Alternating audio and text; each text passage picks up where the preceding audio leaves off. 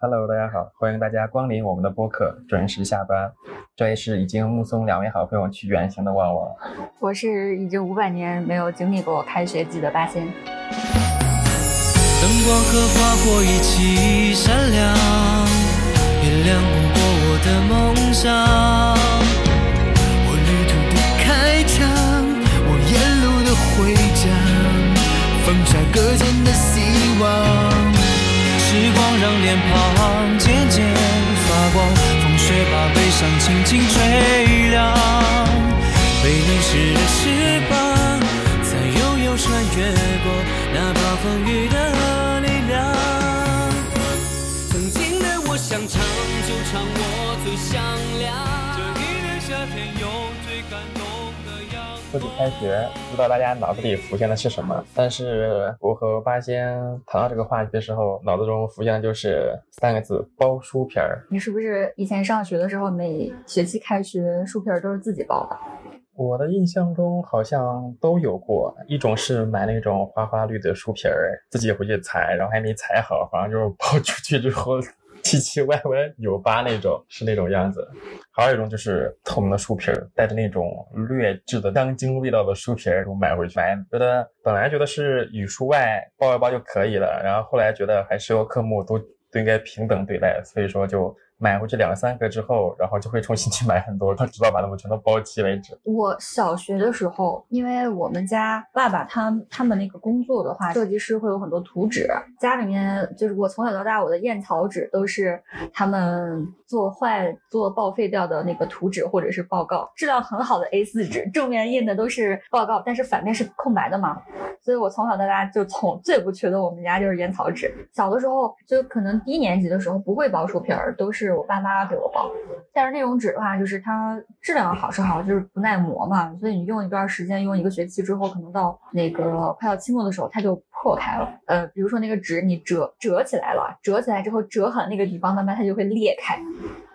后来教会我包书皮儿之后，我就自己包，就就是去文具店买那种纸。还专门会挑，就是自己喜欢的或比较好看的纸去包。就是那个你说的那个劣质的透明书皮儿是那种塑料的吧？就是直接把书皮儿塞进去那种。对，很方便，对对对，是很方便很方便。但是我不知道为什么，好像就是我我不太喜欢买那种书皮儿。就每年我觉得开学发新书之后去挑书皮儿自己包包书，算是一个就是就是早期仪式，就是比较有仪式感的一件事儿吧。对，不仅我们那个时候会买书皮儿，有时候发新书，这可能是又开学的一种一种感觉吧。会去文具店里边逛一逛，想要买什么文具，然后回到家你会给妈说：“妈妈，就我要买这个，不要买那个，我要买这个。”似乎是一个非常令人期待的，或者说令人向往的一件事情。你小的时候就这么有仪式感？那个时候也就没啥乐趣吧，就是学校门口文具店永远就是要你要去逛一逛的。哦，就是有很多女生，我觉得男生好像我没太注意过，但是就是很多女生那个笔袋儿里塞得满满当当的各种各样的笔。但是我我从小就是我不喜欢买那么多笔，有个两三支够用就行了。所以就是像你说那个开学前去逛文具店，我可能会去逛，但是我不会买，我就就是仪式感可能有一些，但是好像没有那么重。你说这个好像说的就是我，我的笔袋里永远都是满满的，各种颜色的笔都有。花里胡哨。好了，说到了我们小学、初中这种开学，对呀，你到初中开学了，你会想着你可能会有一辆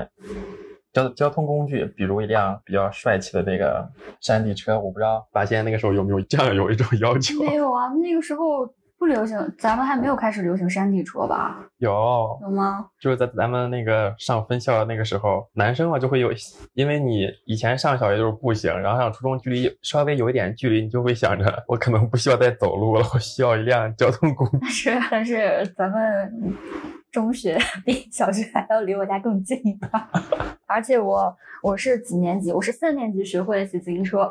所以就是上上中学、初中和高中的时候，每天都是骑自行车。我是小学，离我更近一点。说什么时候学会骑自行车？我好像没上学之后就有一个基因了。那个时候老家有一个院子，然后中间有一棵枣树，一棵吗？对，一棵枣树。种一棵枣树，那个枣树长得还还挺茂盛。我那个时候就听姥姥讲说，你那个时候院子里会有辆这个三轮车，就疯狂的从前面那个院子到不对，不是前面的院子，是从北边的院子骑到哎不对，不是北边的院子，哎，这个不重要，就是从一个院子骑到另一个院子。对，从一个院子骑到另外一个院子，然后疯狂转圈。枣树是种在院子中间吗？对，正好在那个院子中间。哦，你家有两个院子，姥姥家门前有院子，左边一个院子，右边一个院子，但是院子里也有也有枣树，可是只有一棵枣树。但是那个你你小时候骑是直接就是去骑三轮车？对，呃，两轮车呢？两轮车我可能会骑，但是没有发生特别多有趣的故事。我觉得是是那个什么，就是在讨论就是你上学的交通工具。骑三轮车，你你是会骑的，但是我没法想象一个一个初中的 小朋友 蹬三轮上学。你应该不会这样。其实我小的时候骑过三轮车，我觉得三轮车也就没有像你想象那么好骑。对，它只是不会倒，但是它其实我觉得还很难控制那个方向。你第一次骑的时候，你就会觉得拐弯的时候，你真的很会倒。对对对对对对对，就是自行车会倾斜，但是三轮车拐弯的时候，你拐的再急，那个车都是正的，就感觉很别扭。好，拉回来，我们那个时候就确实会想着有拥有一辆那种当年是什么牌子？什么什么达永久永啊永久，然后凤凰啊对，还有捷捷安特，呃对对对捷安特对捷安特，还有还有一个叫美丽美年达还是美丽达？什么美年达？美年达不是汽车吗？啊，还有一个叫美丽达，有有这个车吗？好处歹说没有给我买，然后就骑着这个老爷的那辆凤凰紫色的凤凰自行车驰骋江湖，是终于挨到了，不能说挨到了，就是熬到了，到了初二好像才买一辆新的这个自行车，还是永久的。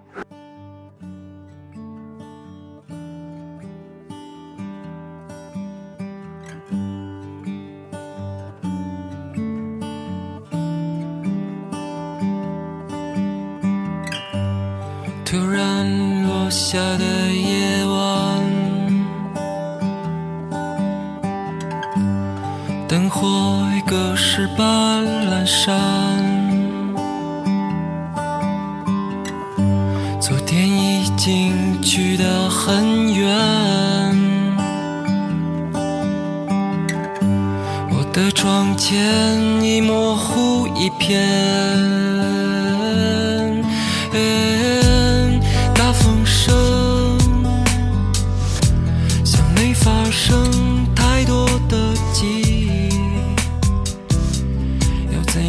放开我的手？怕你说那些被风吹起的日子，在深夜收进我的心。然后初中那个时候开学的感觉似乎就没有小学的那么的有有触动，但是书皮儿好像也没那么重视了。包书皮儿，其实我我觉得不是一个特别重要的开学前的一个必经仪式，必经仪式应该是 补作业。其实如果说放假的话，他发那种就是一本一本的寒寒暑假作业，我觉得那个东西好解决。但是我就很讨厌那种什么呃写十篇日记啊，什么读书笔记的那种。啊，对，说起读书笔记，真的是那时候写读书笔记都是在胡写乱写，老师还有字数要求，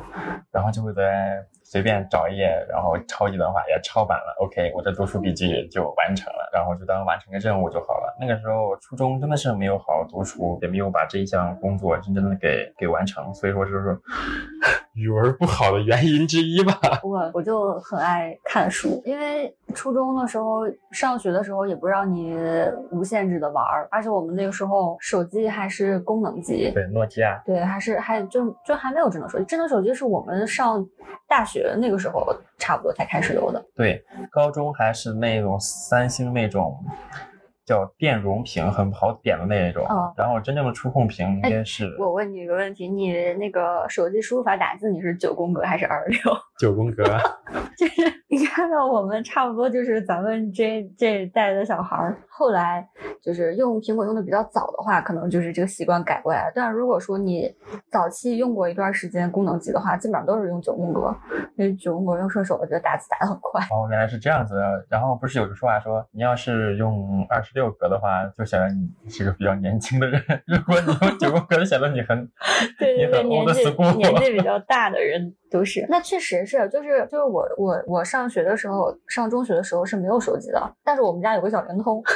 所以如果我和同学出去玩的话，就会把我们家那个小灵通拿走。手机就是等到上大学的时候才有的，而且嗯，大一的时候其实我还没有直接去买智能机，是拿了我爸的那个一个功能机，能打电话。那个手机是就是大一上学期的时候我还在用功能机，后来就寒放寒假的时候，那个实在是有很多东西弄不了了，就是比如说微信，那个时候开始有微信了，但是功能机用不了，所以就去买了一个智能。那个时候就是从大一的下学期开始，往后才开始用智能机。我印象中，初中是确实没有手机的，高中好像有一部三星的，三星的那种滑盖儿那种，然后还觉得开心。但是好像登网登 QQ 也只能登那种网页版的，叫三 G 版的 QQ。嗯，对，就是你只能登上去，然后可能跟能跟别人简短的对话，但是其他的那些功能，什么发表情啊什么，那都是别想了。左上角就会有一个小小小图标在闪动，然后就说你消息来了。嗯，所以所以那个时候上学，那你的那个不是你的，就是我们的那个娱乐项目，也就是看书了。对，然后那个时候，假如还有很多读者，嗯，读者还有青年文摘，那个时候就会读，然后慢慢后来才发现，读者实在是我们的，然后我才意识到，就里面有很多谣言，里面有很多就什么，比如说中美小学生夏令营啊，什么中日小学生夏令营啊，那种那种什么专家做了一个实验，怎么样怎么样那种，小时候看了很多。但是还好，就没有说特别相信吧。就有的时候看看一看也就看了，也没有说觉得啊，我们中国的小孩就是比外国小孩差怎么样？我觉得我不差呀。那个时候确实就是你看书，像你说布置作业，不是有那个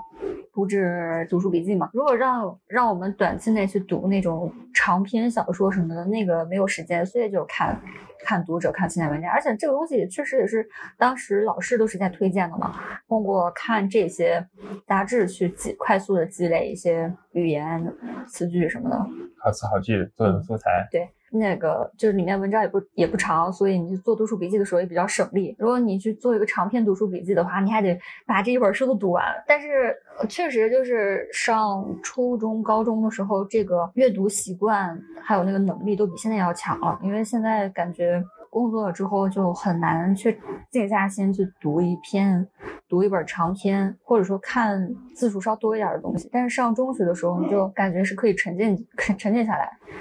好像那个时候整片的时间也比较多，就不像现在都是碎片时间。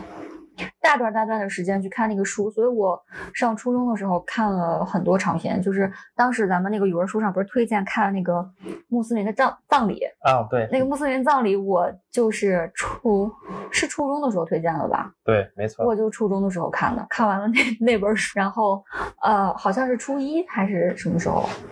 看完了之后，我看懂了，而且大受震撼。后来还看《红楼梦》，还有《飘乱世佳人》那个原著《汤姆叔叔的小屋》这几本书，这么多字儿，让我现在去看，我觉得我都要累死。但是我初中的时候真的把这个书都看完了。说起莫斯的葬礼，我到现在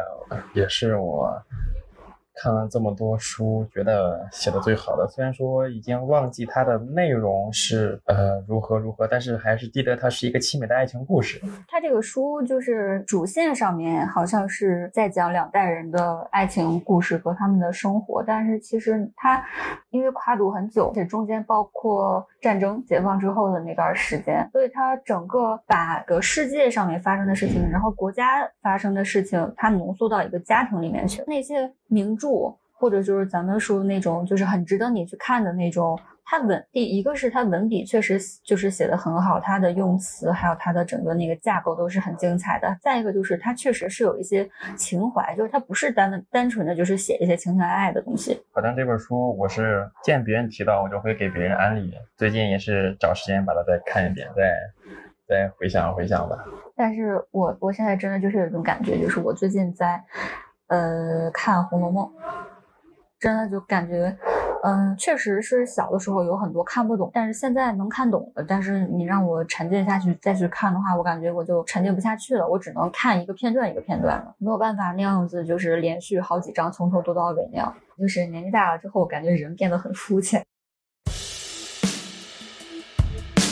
经过许多路口，掠过很多站牌，你才能够清。的方向，可是却不知何时到终点。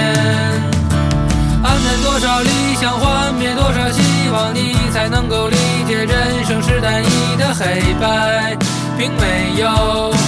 那么多绚烂色彩。现实总是无情又残酷，轻易打碎我们的梦想。不知道你是不是还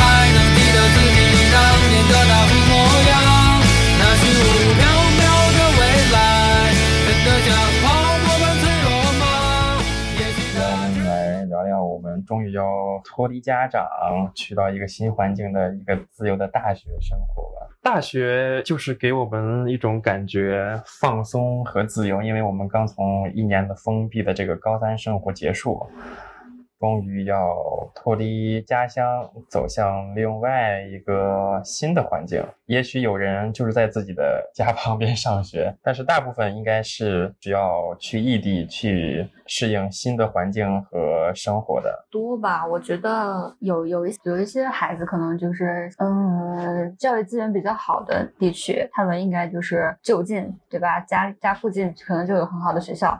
然后像那些教育资源一般的地区，基本上我觉得大部分的孩子都是去外地上学。还有一些就是，比如我从小到大就没出过什么远门远门儿，然后我又很向往能有一个可以让我自己去支配我自己生活的环境，所以我就很想去外地上学。当时考试完了之后，确实也是被一个比较远的地方的学校录取了，所以就很开心。当时也也不是说很开心吧，就是感觉嗯还好，我可以接受，我觉得挺好的。但是我妈当时就就感觉整个人忧心忡忡，她就甚至就跟我说，要不然你再复读一年吧。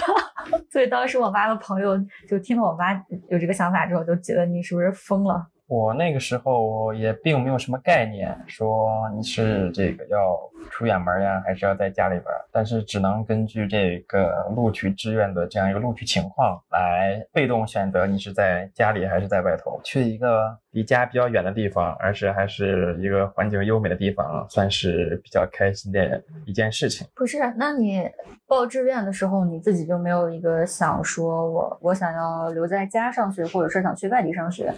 那你想去哪个地方的话，你不就会尽量的去选择那附近的学校吗？你说这个是一个非常有想法的孩子所所脑子里所出现的，而真实情况是大部分都是要根据分数来衡量的你的一部分学校，你是报考哪些学校，然后选择哪些学校。这个分数段要选择，然后你会去选择一个区域啊。那个时候就是要学什么专业，这个这个专业哪个哪所学校有，并没有说关注这个这个学校的区域在哪，就是把这个区域是放在一个最后的一个选择里边，啊，就是对咱们那个时候好像还是选学校和专业，但是对现在的话就是会考虑要去大城市，对要去一个那个发展相对比较好的城市去上学，对因为发因为大家都现在都已经意识到环境其实相对于这个学学校来说的话更重要一点。我这个学校区域比较好，但是这个学校的专业足够的这个强可能会放在第二顺位吧，第一顺位可能会是去一个想去一个好好的地方。对，可能就是比如说有一些西北的学校，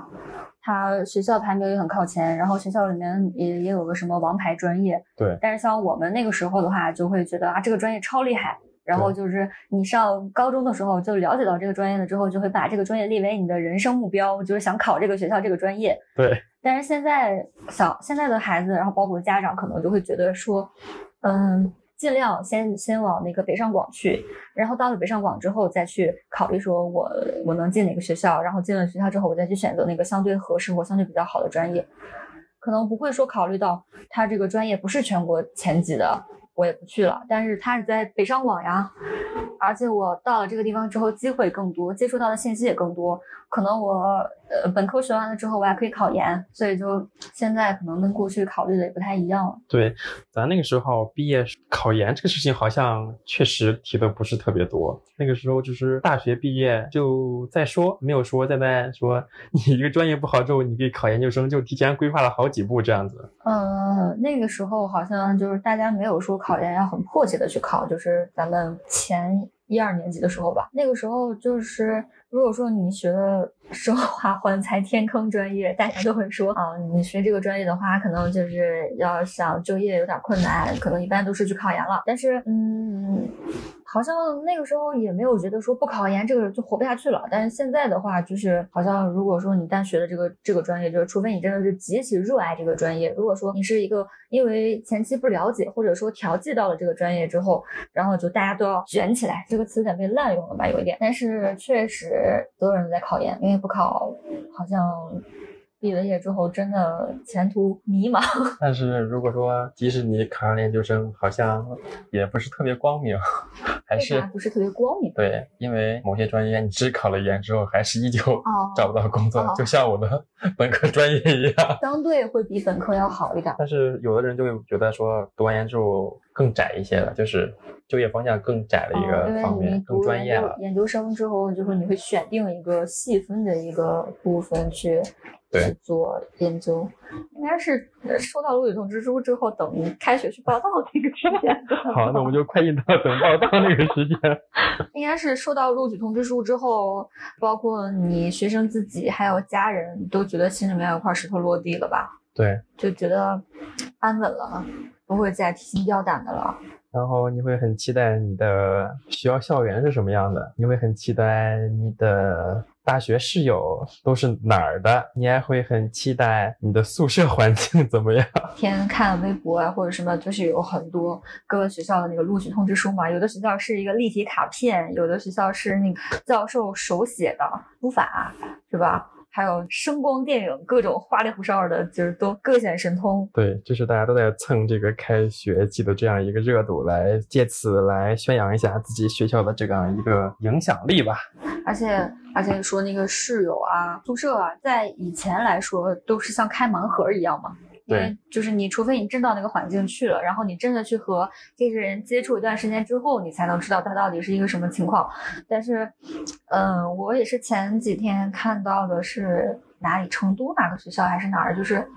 可以自己挑宿舍了。它好像是有一个小程序吧，就是你做做一套那个问卷，比如说你是一个喜欢安静的人，还是一个喜欢热闹的人？呃，你是喜欢那个打游戏吗？你抽烟吗？然后你你你是想和那个活泼的人在一起住，还是想和呃内向人在一起住？什么问你自己选。然后选完了之后，他会他会根据所有做完问卷这个学生的那结果，给你推荐你适合和谁谁谁谁谁 一个宿舍。然后如果你同意的话，你就被分到那个宿舍；如果你不同意的话，你再重新再做一遍。好像是这样子。我觉得就是确实就是很多年，呃，新生还有网友的那个呼吁成真了。对吧？因为大家之前就一直都说希望能够出现一个就是可以自己选宿舍的这么一个系统，或者是这么一个操作。结果现在真的出现了，就觉得学校现在真的也是在考虑到这个学生的需求啊。这个算是一个很大的进步了。我们那个时候确实条件非常艰，不过那个时候也有一个这个开盲盒的这样一个过程，学校会公布说什么时候你可以根据你的学号，根据你的专业，可以查你的宿舍的所在哪个位置了。超级期待，就是疯狂扫那个二维码，去去等待自己一个宿舍分配的情况。听说这个有八人间好像，然后会有新盖的，但是距离比较远的宿舍的六人间，就会自己一直期待 自己一定要分配到一个那个比较新的宿舍。哎，不过你们那个时候也是分配好了吧？不能自己挑吧？对，那是已经分配好了，只是说你可以根据这个选项去把它查出来在哪，提前知道。就是你只能看结果。对，我们我们学校当时去报道的话，我我我不记得那个入学须知上面有没有写那个宿舍情况了。反正我们是八人寝，但是住七个人，就是四个上床下桌，中间一个桌，就是那种老式宿舍，超级超级老的那种宿舍，而且没有独立的卫生间，是一个公共卫生间。但是好像后来有盖的新宿舍吧，不太，但是我没去过那个新宿舍。不过就是有的人他好像不是喜欢，他不是很喜欢新宿舍，他觉得那个新宿舍刚盖好的楼，刚装修好，没有通风散味儿。而且我当时去报道的时候，就是我们那个学校第一印象就是大，特别大。嗯，可能因为学校在东北吧，而且就是学校的时间比较久了，所以它占的那个占地面积就很庞大。我当时你想，我一个高中天天只知道学习刷题的人，然后突然一下子进了一个大学，就看那个学校门口放的那个那个地图，嗯，我我就当时想的是啊，原来大学都这么大呀。后来我转完了我们学校之后，再去别的学校转，人家说人家说，哎，你们学校就真的很大，是大的闻名的那种大。哦，原来是我们学校比较特殊。后来进宿舍，进宿舍之后，就是其实我也没有觉得很失落，干嘛？因为我觉得大学宿舍，我我是觉得就是像我们那个时候的话，上床下桌。宿舍住五六七八个人，还是那种比较普遍的学校，就是你不不是上床下桌，就是上下铺。而且，嗯，就是你说，如果说真的有哪个学校是上床下桌，一个屋子里住四个人的话，当时就觉得这个是神仙宿舍，因为它不是一个很常见的一个宿舍状态。但是现在好像普遍的，就很多学校都都盖了新楼啊，他们那个宿舍的环境就会比以前要好得多了。对，还有一个就是因为我们我们学校是在东北，宿舍没有空调，但是有暖气啊，暖暖气是。东北的暖气真的是太太爽了，冬天的时候就在在屋子里面穿短袖吃冰棍儿，但没有空调。夏天就还好吧，就是热的时间不长，但是也是会有一些就是热到不太舒服的时候，可能就是跟跟个人情况有关吧。有的人怕热，有的人不怕热。如果说怕热的话，就到夏天那个时候，可能也是会稍微有点难受。因为东北前几年气候好的时候，东北夏天没有那么热，当然最近几年可能，尤其是今年夏天。这么热的这种情况，可能东北也开始要装空调。八仙学校在祖国的东北，那我的学校就在祖国的西南，我们俩正好成个对角线，都是离家超级远，真的是离家超级远。就是说到这个学校校园生活，我就想起来那个有一个电视剧叫《一起同过窗》，那个剧就就是很好看，很好看，但是前两集很好看，就是。那个导演是他们的灵魂人物，就是他整个这个，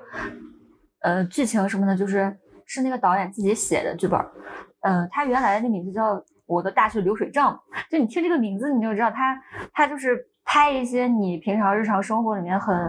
很琐碎，但是又很真实的东西，然后。但是那个导演就很很有才华，他会写一些很有趣的地方。我我就是你讲这个社团，我就突然想起来那个剧里面有一个情节，就是他们学校里面说这个学生加分嘛，加学分，就是大学生很对大学生很重要的一个地方就是学分，就是有很多小孩有很多学生参加活动的时候，会先去考虑这个活动有没有加分，没有加分可能不一定会去，有加分的。可能会去的人比较多，他们就是也是在也是在想办法，就是怎么样能加分。如果说社团加分的话，要社长可以加分，普通社员是不加分的。然后呢，有一个 学霸，这个学霸就是有点类似于，嗯，《生活大爆炸》里面那个希尔顿，就是那种感觉好像不太懂人情世故，但是自己脑子特别好使那种人。他他想了一下，说：“那我与其去当普通社员，不如我自己创办一个社。”但是他就是又很弱，他想加那个什么运动社啊、跑步协会什么的，他身体太差，他进不了。他自己创办了一个散步社，他们每天就在那个操场旁边摆个桌子，社长还有一个小社员，那小社员是他的迷妹，他们两个就在那个操场上一圈一圈的溜达散步。你说这个一起同过窗这么有名，我虽然没有看过，但是我看的是振华三部曲，有《忽而今夏》，有《最好的我们》，还有《你好旧时光》。好像里边有一个学校都是振华中学，他们这个三个剧是不是互相之间是有关联的？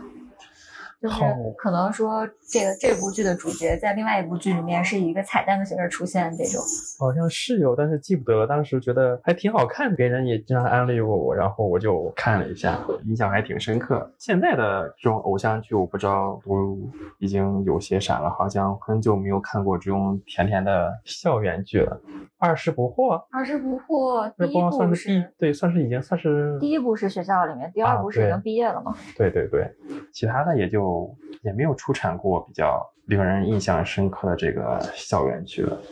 我还是觉得那个一起通过窗说这几年看过的校园剧天花板。那个导演他除了就是写这个。主角们，因为他他不是突出一个或者一对主角，他是一个主角团，里面出现的人物都是很重要的角色，他们之间都是有故事发生的。他就是除了写这个主角们之间插科打诨，就是那些日常的大学生活，还会有一些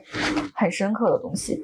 比比如说我我之前就是在那个朋友圈里发过里尔克的诗，里尔克的那个你你是领先于一切离别的那个诗，那个这个诗人还有这句诗，就是我从这个一起通过通过窗里面看到的。那看来这个剧这么好看，我一定要去回去好好补补功课。这种情况都是会出现的。那我们今天的节目就先到这里了。你可以在苹果播客、小宇宙、喜马拉雅、网易云音乐、QQ 音乐等平台收听我们的节目。如果你喜欢我们的节目，欢迎在苹果播客给我们五星好评，并期待你在各个平台与我们交流。尤其欢迎分享你感兴趣的话题。那祝大家开学愉快！开学愉快！还有记得要准时下班。开心就好，这几个字是你说过最伤人的话。我爱过的这张脸庞，只剩下麻木像白纸一张。